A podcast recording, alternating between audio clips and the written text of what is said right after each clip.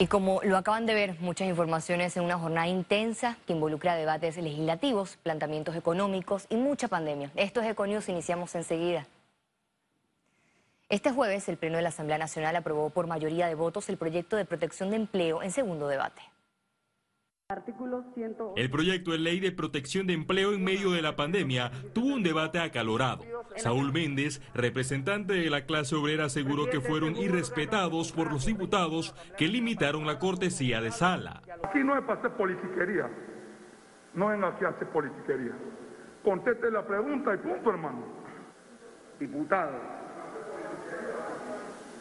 yo no tengo tu nombre. Los miembros de la Coordinadora Nacional de Unidad Sindical Independiente se retiraron luego de exigir un subsidio de 500 dólares para las familias afectadas y la prohibición temporal de despidos. Este proyecto, viendo el resumen, protege a los trabajadores, le ayuda a tener más ingresos en su momento de pandemia. Que este proyecto debió venir con tiempo a esta Asamblea Nacional Mañana se vence la suspensión de los contratos de miles de trabajadores en este país. Y lo siento, pero este no era el momento de estar discutiendo esto. Esto debieron traerlo hace más de un mes a esta asamblea. El proyecto de ley 354 busca extender la suspensión de contratos hasta diciembre. En el primer debate se eliminó la reducción en el pago de las horas extraordinarias y no deja de preocuparme que exista una máxima en el tripartismo que los cambios deben darse producto de un consenso y ese consenso debe estar avalado por el sector empleador, por el sector trabajador y por el sector gubernamental. Y ese no es el ambiente. Los predios de la Asamblea Nacional fueron cercados por la Policía Nacional para evitar el ingreso de los sindicalistas que pedían el retiro del proyecto de ley. Félix Antonio Chávez, Econius. De manera virtual, el ministro de Economía y Finanzas, Héctor Alexander, presentó el presupuesto general del Estado 2021, que asciende a 24 mil millones de dólares. El ministro Alexander señaló que extiende y existe un incremento de 3.3% en el presupuesto fiscal presentado en comparación con el del 2020, que fue de más de 23, mil millones de dólares. En medio de la pandemia, el Ejecutivo destinará más de 7 mil millones para inversión y más de 16 mil millones para gasto de funcionamiento. De igual forma, se consignó 42% del gasto para el desarrollo social y 4% para el fomento de la producción. El margen de maniobra actual es estrecho, toda vez que el tamaño del presupuesto depende de una forma importante de los ingresos. Nuestros ingresos dependen del desempeño de la economía. Nos toca facilitar la actividad de los sectores productivos, recuperar la confianza para contribuir a un ambiente muy propicio a nuevas inversiones y exportaciones. Y en la medida que tengamos éxito en esta tarea, mejorarán las condiciones para fortalecer los futuros presupuestos de la nación. Durante la conferencia del Ministerio de Salud de este jueves, el director de la Caja de Seguro Social, Enrique Lau, anunció que se trabajará en la apertura de la ciudad de salud, la cual estaría habilitada con 84 camas de cuidados intensivos. Nos hemos conformado en una mesa de trabajo para la recuperación de la ciudad de la salud. Estamos totalmente comprometidos con transformar estas instalaciones que aparentemente asemejan una ruina en una instalación en donde podamos salvar vidas. Estamos planificando la apertura lo más pronto posible, una vez que terminemos los procesos legales con el contratista de 84 camas de cuidados intensivos, 150 camas para pacientes moderados a severos y 20 camas adicionales para la unidad de cuidados respiratorios especiales. Unidos estamos seguros que lo vamos a hacer. Todos aquellos que quieran cooperar, que quieran sumarse, bienvenidos. Necesitamos ayuda porque esto es un trabajo que vamos a tener que hacer muy rápido. El ministro de Salud anunció que el proyecto Unidos por Panamá, que hará seguimiento a pacientes COVID-19 en aislamiento domiciliario, iniciará el lunes en el corregimiento de Juan Díaz. Panamá reporta más de 22 mil contagios en sus casas. A continuación, más detalles. El reporte epidemiológico de este jueves totalizó 64.191 casos acumulados de COVID-19. 922 sumaron los nuevos contagios por coronavirus. 1.453 pacientes se encuentran hospitalizados, de estos 161 en cuidados intensivos y 1.292 en sala.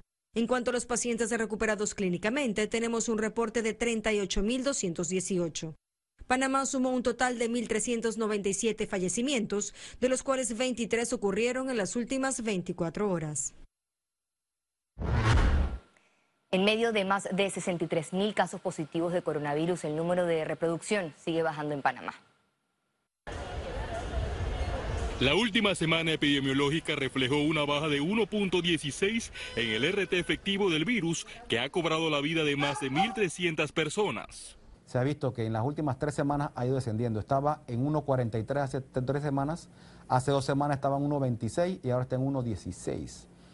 Ha, ha mantenido ese descenso global, y, pero de hecho en diferentes corregimientos, al menos de la región metropolitana, tenemos la mayoría con un RT debajo de 1.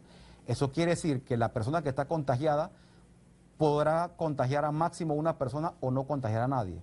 A pesar de que en la última semana para nosotros ha sido bueno porque el RT bajó de 1.23 a 1.16. Y la pregunta es, oye, pero siguen habiendo casos. Es que van a haber casos porque estamos haciendo pruebas porque queremos captar la mayoría de casos y los conglomerados y los clústeres, o sea, los contactos positivos de ese caso.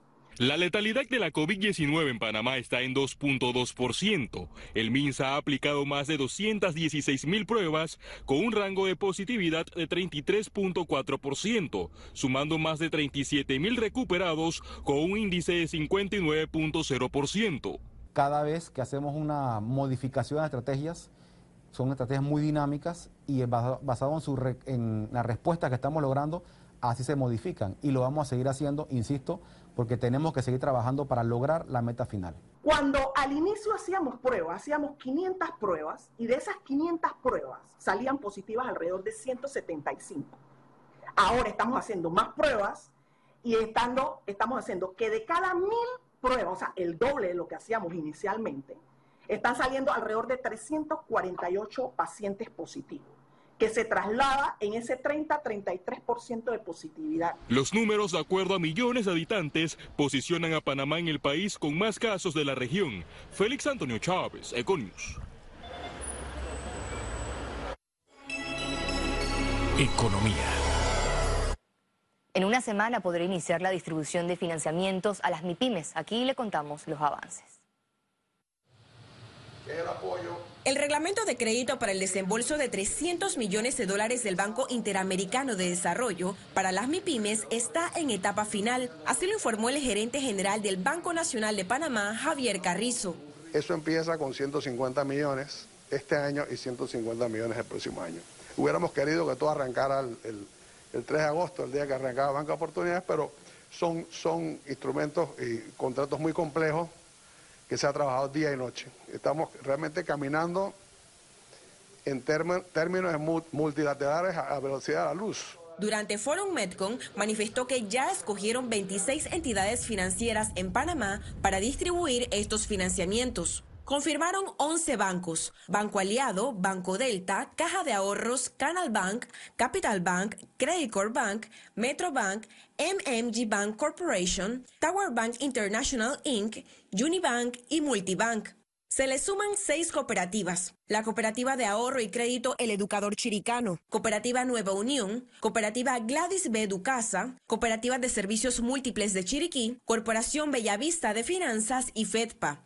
También participarán nueve financieras. Centro Financiero Empresarial, Corporación Finanzas del País, Financia Credit, Financiera Familiar, Hipotecaria Metrocredit, Microserfin, Mi Financiera SA, Procaja y Suma Financiera. Lo que se le está pidiendo que se enfoque principalmente en aquellas empresas que van a mantener los trabajos, el número de, empleos que se mantendrán en estas em, empresas y que sobreviva la empresa, obviamente y tienen que mostrar, mira, yo tengo tantos empleos eh, que creo, aquí está mi, planilla de Seguro Social, que yo pago eh, y se va a favorecer a esas empresas versus algunas que no, que no casi no crean empleo. En esa misma línea de préstamos para reactivación por pandemia, el regulador bancario informó que adelantan una reglamentación para la moratoria. Y ya nosotros, de hecho, estamos trabajando en un proyecto de acuerdo que sería el, instrumento jurídico por el cual se establecerían pues, las reglas eh, para la correcta aplicación de la ley 156-2020. Básicamente lo que le permite al banco y a sus clientes es poder eh, eh, aplicar soluciones de largo plazo. Es decir, no solamente es un tema de periodo de gracia o moratoria, es poder, digamos, renegociar términos y condiciones originalmente pactados en esos contratos de préstamo. Ciara Morris, Econews. La Asociación Panameña de Ejecutivos de Empresas juramentó este jueves a su nueva Junta Directiva 2020-2021. La empresaria Elisa Suárez de Gómez tomó posesión como la nueva presidenta de este gremio empresarial. Tras dos años de gestión de Mercedes Eleta de Brenes, Suárez en su discurso reclamó acuerdos que garanticen balance sanitario y económico en el país. Por su parte, el presidente Laurentino Cortizo, quien participó del acto, llamó al sector privado a unir fuerzas contra la pandemia. El país reclama acuerdos en las cosas fundamentales. Lo voy a repetir. El país reclama acuerdos en las cosas fundamentales. Austeridad institucional y un gran esfuerzo colectivo para construir y reconstruir la economía y garantizar la cohesión social. Por eso no podemos rechazar el llamado de la patria. Los invito, los invito a que caminemos juntos. En esta batalla todos nos necesitamos. Para ese propósito, cuenten conmigo. Pongamos por delante el beneficio colectivo para convertir esta crisis en una oportunidad valiosa en esta lucha. En esta lucha, el compromiso es compartido. La Cámara de Comercio de Panamá y MISI realizarán la primera Expo Virtual Empresarial Panamá Latinoamérica del 1 al 10 de octubre. Alrededor de 200 empresas podrán realizar negocios las 24 horas del día por 10 días. Buscamos a través de esta nueva feria proveer una vitrina virtual a empresas panameñas pequeñas, medianas y grandes del sector comercio, industrias, agro, tecnología, servicios, logística salud e higiene, farmacias y equipos médicos e industrias creativas, entre otras, donde pueda mostrar su oferta a compradores de la región. El MISI y la Cámara de Comercio hemos unido esfuerzos para que las empresas que están afrontando tiempos difíciles por la pandemia puedan empezar gradualmente a reactivar sus actividades con el desarrollo de esta vitrina comercial virtual también apostamos a ofrecer el potencial de crecimiento y estabilidad económica de Panamá en comparación con los países de la región. Conexión Financiera. La pandemia sigue su curso y con ella la subsistencia, muchas las afectaciones y también los cambios súbitos. Es cuando se pone a prueba la capacidad humana para adaptarse y avanzar. Es lo que precisamente analiza nuestro economista Carlos Araúz en modo teletrabajo. Adelante, Carlos. Así es, Valeria. Todo cambió en marzo del 2020. Sin mucha consulta, el desempleo y la informalidad se dispararon como pocas veces, si es que alguna vez habíamos visto en el entorno económico panameño. Y la pandemia pues desenmascaró esas diferencias que existían en Panamá y que quizás nos negábamos a ver. Pero detrás de cada dificultad hay una oportunidad. Y en esta particular pandemia, quizás la oportunidad de hacernos nuevos sea lo que nos acerque a un futuro más promisorio. Es evidente que la tendencia hacia la digitalización llegó para quedarse, eso no va a cambiar. Para tal fin, el empleado tradicional necesita de otras herramientas para un replanteamiento en la vida profesional. Las exigencias de los mercados internacionales van en la línea de buscar ingenieros computacionales, diseñadores gráficos, analistas financieros, administradores de recursos y jóvenes profesionales. No podemos pretender seguir haciendo lo mismo y esperar resultados diferentes. Los cambios serán la norma de aquí en adelante. Somos un país que se ha entregado siempre a la comunicación y al diálogo. Promover el desarrollo de esas habilidades diferentes en los panameños nos llevará a un sendero de crecimiento de nuevo, uno que podamos albergar como nuestro y sembrar con claridad un norte diferente para generar mejores empleos y más movilidad social. Ojalá todo Panamá, todo Panamá sea la estocada final para seguir adelante con una nueva vida en un marco diferente, uno definitivamente más humano y ciertamente más real. Vuelvo contigo, Valeria. Muchas gracias, Carlos, por tu análisis. Y muy cierto todo lo que planteas. Vital será adaptarnos a los cambios para avanzar, porque de nada sirve y debe aclararse en el pasado. Al regreso internacionales y recuerde si no tiene la oportunidad de vernos en pantalla, puede hacerlo en vivo desde su celular a través de una aplicación destinada a su comodidad. Es Cable Onda Go, solo descárgala y listo, ya venimos, quédese con nosotros.